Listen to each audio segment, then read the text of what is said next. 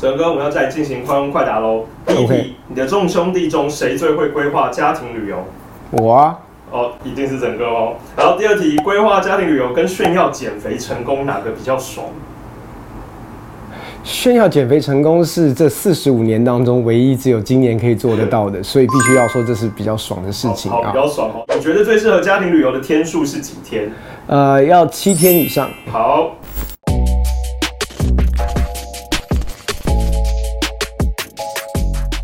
整个为什么你会那么喜欢家庭旅游？那是你自己爱玩吗？还是有什么其他的原因？呃，我是一个 PK 哦，从小在木家海家庭里面长大。其实我们家从小是没有所谓的家庭旅游的，所以当我做全职传道人的时候，我就是定义要给孩子们一个不一样的一个童年。所以我其实非常看重的是家庭旅游，所以每一年的家庭旅游的时间我都已经排好了，然后要去的景点我都会很很很慎重的去规划，希望我的孩子可以有一个不一样的童年跟成长的环境。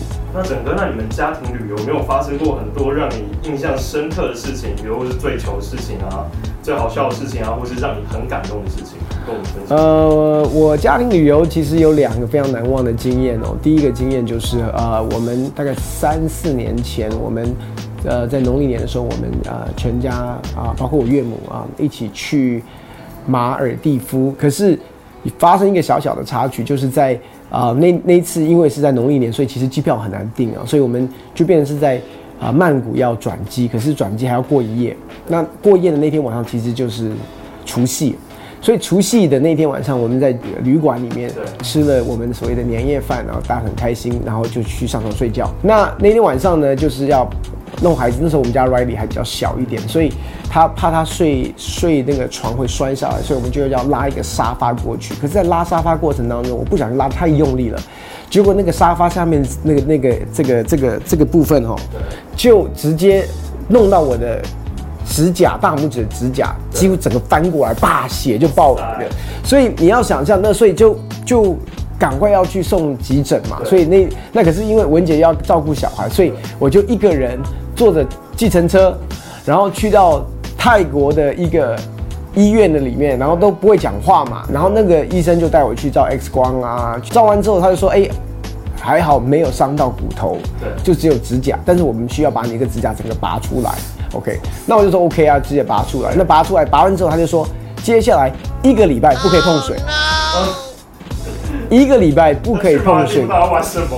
所以一个礼拜，所以那那我就说，那海水啊，海水咸咸的可以消毒嘛？他说不，海水更可怕，因为海水有很多的细菌嘛。对，所以呢，你就想象接下来的那一个在马尔蒂夫的六天，就是很干、很干的六天，连洗澡都有点困难，就是脚要摆在外面那一种，所以根本没有下水，没有玩水，也没有下海，也没有浮潜，什么都没有。然后我就跟神说：“神啊，你在玩我吗？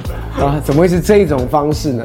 哦，这是这是一个我我我我，所以我就神说神，你还欠我一次哦，我一直在等下一次，我可以好好的去享受马尔蒂夫。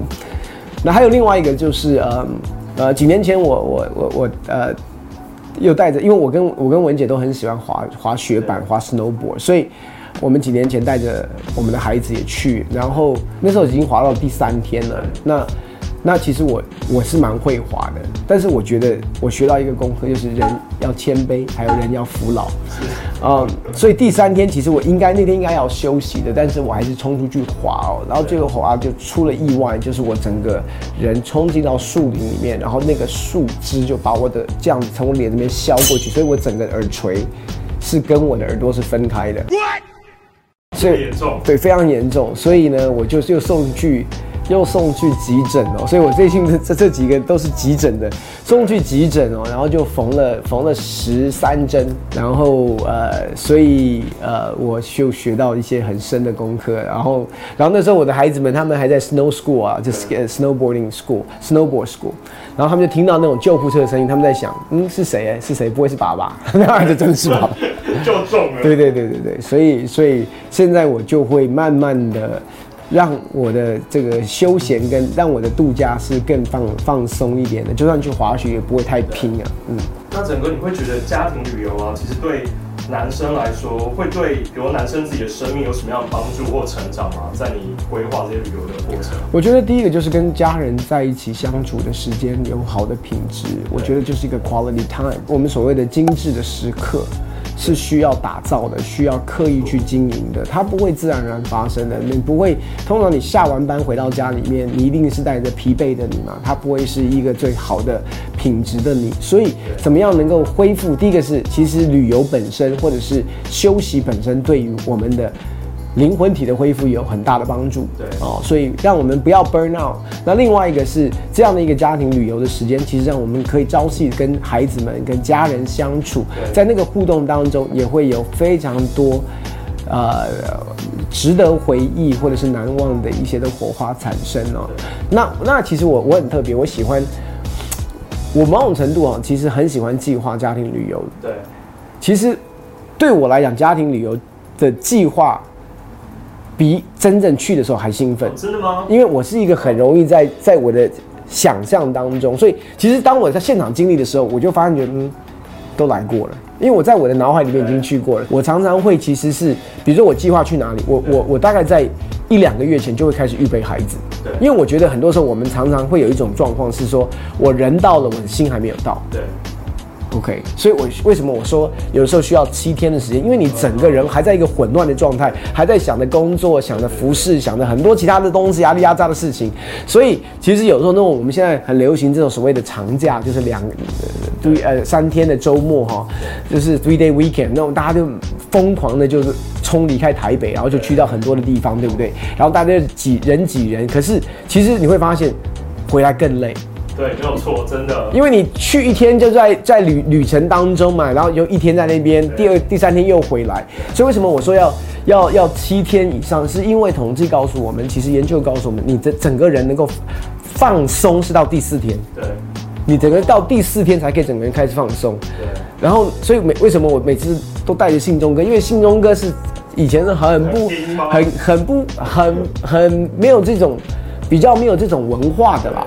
所以我带着他一起去，那他说那么多天，可是真的他几次跟我们跟我们一起去，他就你可以看到他整个到第四天的时候，你整个人是松的，所以那很重要。我要说的是，其实呃，我我觉得 Chris Fountain 牧师给我一个很好的建议哦，就是你要 make memory with your family，意思是说记忆是创造出来的，你不去创造记忆，记忆不会自然而然出现。